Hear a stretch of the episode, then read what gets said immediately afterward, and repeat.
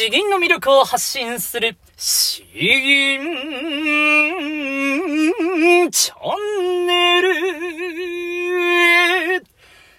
はようございます。こんばんは。詩吟チャンネルのヘイヘイです。このチャンネルは詩吟歴20年以上の私ヘイヘイによる詩吟というとてもマイナーな日本の伝統芸能の魅力や吟じ方についてわかりやすくざっくばらにお話ししていくチャンネルです。えー、皆さんいかがお過ごしでしょうか？まだまだ暑い日が続いていますが、えー、頑張っていきましょう。えー、今日お話しする内容ですけれども、えーもうやらなきゃ損だと。えー、外で、外で発声練習する。外で詩吟の練習をすることで、えー、得られること。えー、まあそういった内容でお話ししていきたいと思います。まあ5つぐらい多分あるんじゃないかなと思うんですけれども、まあいつものごとく、え喋りながら考えていきたいと思いますので、どうかご了承ください。えっとですね、えまああの、外で発声練習をした方が良いということは聞いたことがあるんじゃないかなと、え思います。え、まあ、あと、まあ、もっと、そうですね、えーやった方がいいかなと思っている方もいらっしゃると思いますし、むしろですね、えー、いや、中で十分だよと、外でやってもまあ、あの、大変だし、そんな変わんないよという人もいらっしゃるかもしれませんが、僕は声を大にして、えー、ぜひぜひ、えー、可能であれば、もう外で発声練習をやってほしいと思っております。なぜこんなあのー、今日は妙に暑苦しく熱弁するかというとですね、えー、僕がまあ詩吟をしてきて20年以上経っているんですけれども、まあ、この自分が、まあ、詩吟に関して自信を持てるようになったのは、この、外で発声練習を5年間し続けてきたからなんですね。えー、まあ、あの、いろんな細かいことを教わったというのはありますけれども、この、外で発声練習し続けてきた。これが本当に僕の自信の土台になっております。えー、本当にですね、外で発声練習して得られることはたくさんあるので、今日は、あぜひぜひ、ちょっと暑苦しいかもしれないんですけれども、聞いていってください。ではですね、まあ、あの、外で発声練習して一体何が得られるのか、えー、順番に話していきたいと思います。まず、一つ目ですね。えー、一つ目。これがまあ一番大きいかもしれないんですけれども、えー、声量が鍛えられるということです。声量と言いますか、声の貫通力と言いますか、えー、遠くまで飛ばす力、えー、これがですね、外で発声練習している人と、室内でやっている人では、もう間違いなく違います。なぜならですよ。なぜなら。なぜなら、あの、いろん、大きな大会に出たとしても、えー、声の、まあ、届く先っていうのは、まあ、50メートルぐらいが関の山なんじゃないかなと思います。100メートル先まで広い会場なんて、まあ、まず、まずないですね。えー、ただ、外で発声練習しようとすると、えー、まあ、あの、100メーターなんて余裕、余裕なんですよ。100メーター、200メーター先をついつい、えー、見据えてしまうのが、まあ当たり前なんですね。すいません、今は車の中でやってるんですけど、雨が、雨が降ってきましたね。まあお気になさらず、えー、聞いていってください。そう、えー、外で発声練習している場合、声を届ける先というのは、もう全然、えー、全然違うんですよ。だから、普段から100メートル先、200メートル先、そういったところを見据えて発声練習している人と、そうでない人ではですね、もうあの、貫通力が断じて違います。で、その、厳しい外の空間ではですね、まあ、あの、声がそもそも響きにくいんですよ。全然響かない。まあ特に感覚的には夏場とか暑い時は響かないですね。えー、で、正面の方がもう田んぼが広がるようなあところであれば、なおさら自分の声が戻ってこないんですよ。そして絶望するわけです。あ、自分の声ってこんなにちっちゃいのかと。本当に、あの、絶望します。で、まあ、無理やり声を張ったりもするんですけれども、まあ、あの、あまりやりすぎないで、そこはね、そこは、本当に、声が、喉が痛くなるようなことは決してやらないように気をつけてください。ただ、本当にあの、声を届ける先がですね、100メーター、200メーター先の人と、普段から室内で10メーター、20メーターぐらいしか見据えない人ではですね、本当に違います。で、それが、詩吟の大会とかだと如実に現れてくるんですね。この人の声はもう全然違うなと思われる声っていうのはもう貫通力が違うんです。マイクにいくら近いかどうかではなくて、マイクを通してその声が貫通しているかどうか、相手の聞いている人に突き刺さるかどうかというのは本当に変わってくるので、えー外で発生していると、声量、貫通力、ここが鍛えられてきます。えー、そして二つ目ですね。二つ目は、二つ目はどうしようかな。まあ、あの、姿勢が良くなりますね。うん、シンプルに。えー、外で発生していて、えー、わざわざ座って銀じるということはないと思いますんで、外で、えー、まっすぐ立って銀じるかと思います。えなのでまあシンプルに姿勢が良くなるかなと思います。まあ遠くへ飛ばそうとすると若干斜め上を見たりするので、まあそれもいいのかなと思います。そして3つ目ですね。3つ目はどうしようかな。えー、まあ単純にストレス発散になります。えー、あの、人のいないところで、えー、外で声出そうとするとですね、ついつい詩吟と全然関係のない大声を出したくなるんですよ。僕の場合だと、まあ、流行りの歌であったり、ただ単に、わーと叫んでみたり、自分の声がどこまで届くかなと試してみたりとかですね、いろいろやっちゃったりするんですけれども、それも含めて、えー外で発声練習する前は結構気持ちがもやもやしていたのに、終わってくるとスッキリするということ。これを1日1回やっていたらですね、だいぶあのストレスに強くなるかなと思います。えー、まあ これはまあ、付随的な話ですね。えー、そして4つ目。4つ目はですね、これあの、舞台度胸がつくんですよ。舞台度胸がつく。えー、自分の体一つで、えー、堂々と外で銀じる。まあ、あのー本当のど田舎で、えー、200メーター先、300メーター先、周囲に何一つないような場所であったら、まあ、それはそれでちょっとまあ、ありだとは思うんですけれども、大抵そんな場所ってないんですよね。えー、まあ、200メーター先ぐらいだったら、誰かが周りを歩いていたり、車が通過したり、自転車で通過したり、えー、民家があったりとか、あるかもしれないです。まあ、公園であったりしたら、一緒に公園で朝活してるような人が通り過ぎるかもしれないんですけれども、まあ、そんなことを気にしていたらですね、外で発声練習なんてできないんですよ。だから、あのー、まあ自分に言い聞かせるんです。まあ一人や二人、いようが関係ないと気にしてもしょうがない。まあもういないものとするみたいな。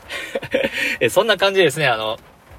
話していく。まあ、まあ、自分に言い聞かせて、えー、吟じるわけなんですよ。誰がいようが関係ない。もう私はここで、えー、詩吟をやっているんだ。別に恥ずかしいことをしているわけじゃないんだから、ここでまあ、私は堂々と吟じるだけだという気持ちが次第にまあ、芽生えてくるんですね。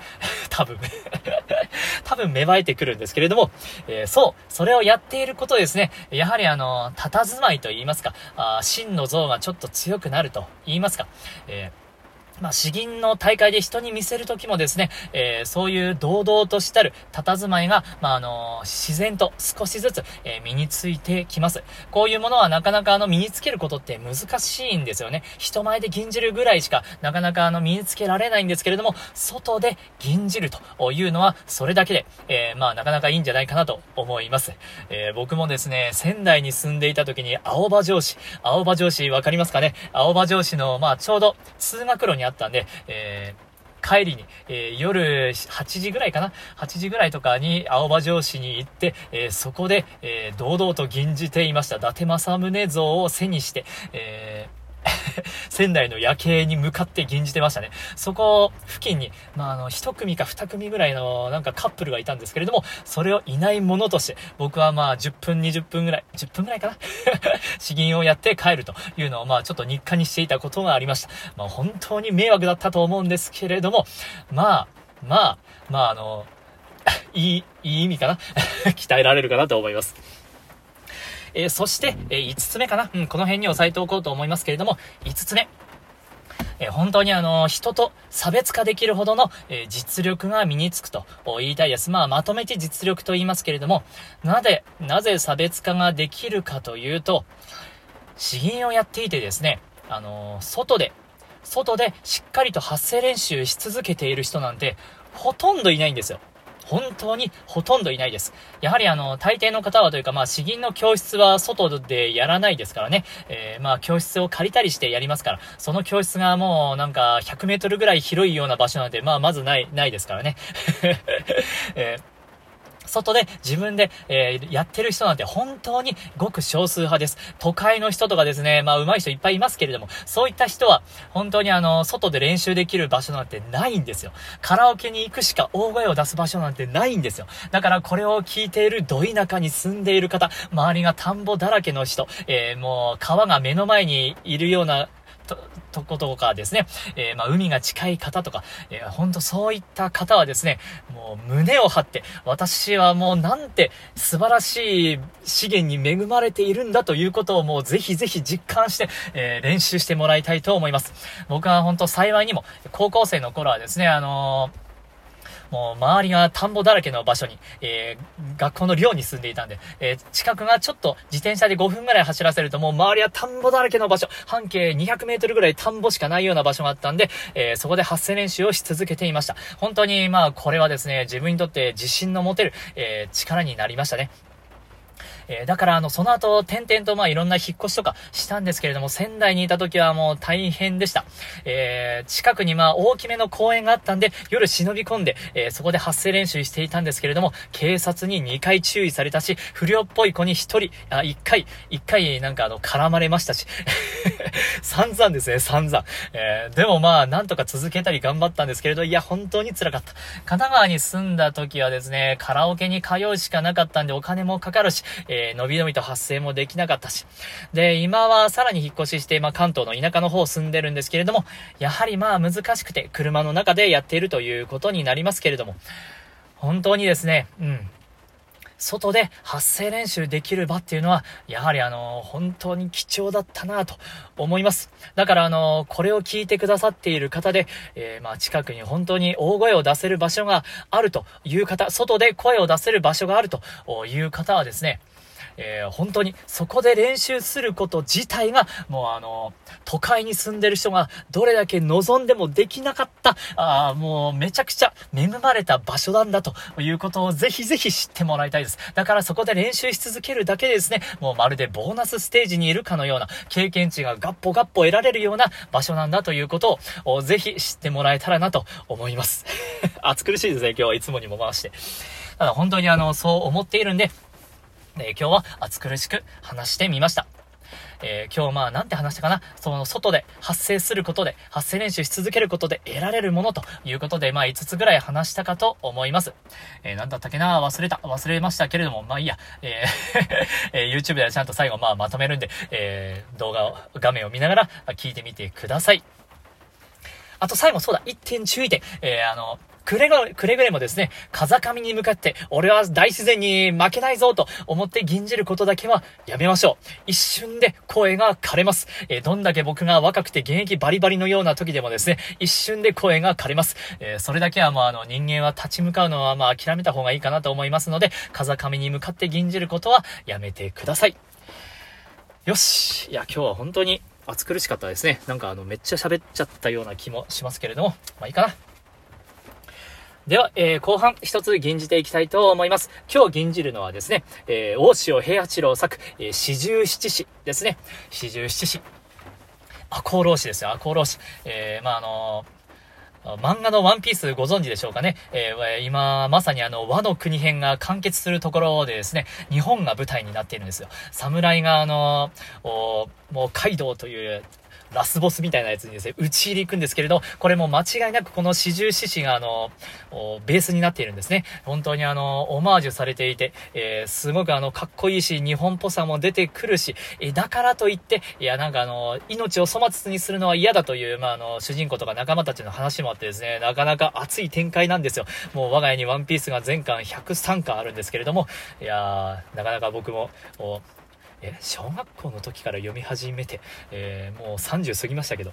未だに楽しんでおります。えー、話はそれましたけれども、えー、この四十七士、えしっかりと現じていきたいと思います。よし。頑張ろうかな。四十七士、大塩平八郎。ご神、昇誕。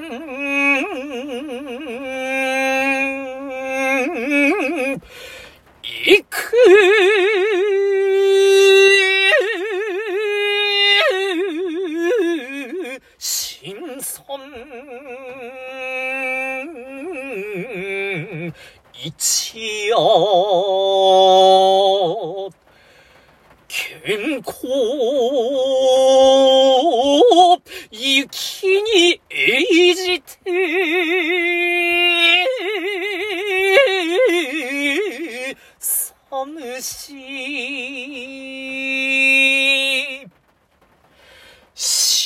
し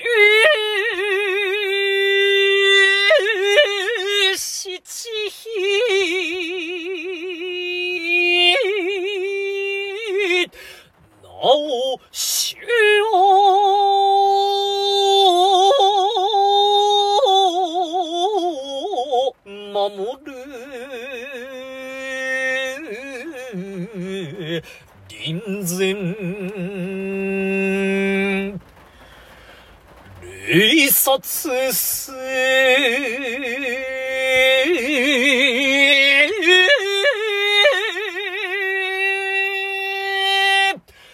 渾身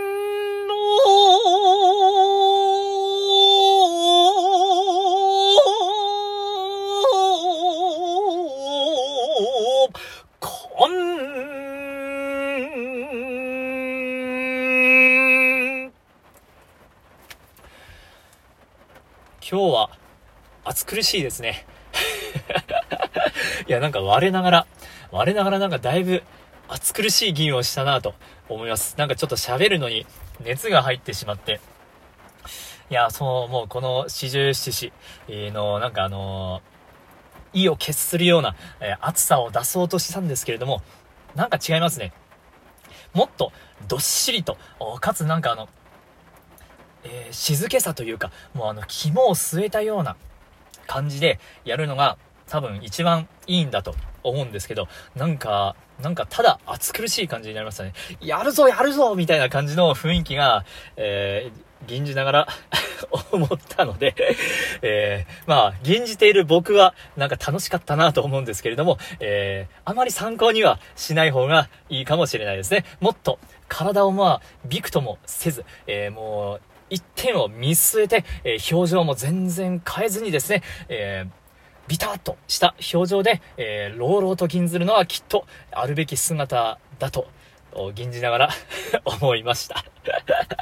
えー、ではでは、まあ、こういう、こういう時もありますけれども、まあ、詩吟はいろんな吟じ方を、まあ、楽しめばいいと思いますんで、えー、自分、まあ、今日はこんな感じで勘弁してください。え、ではでは、まあ、あの、引き続き、え、あの、コメントとかですね、リクエストとか、あちょっとあるだけでも本当に嬉しいので、お待ちしております。詩吟の魅力は銀字方を発信する、詩吟チャンネル今日は以上です。どうもありがとうございました。バイバイ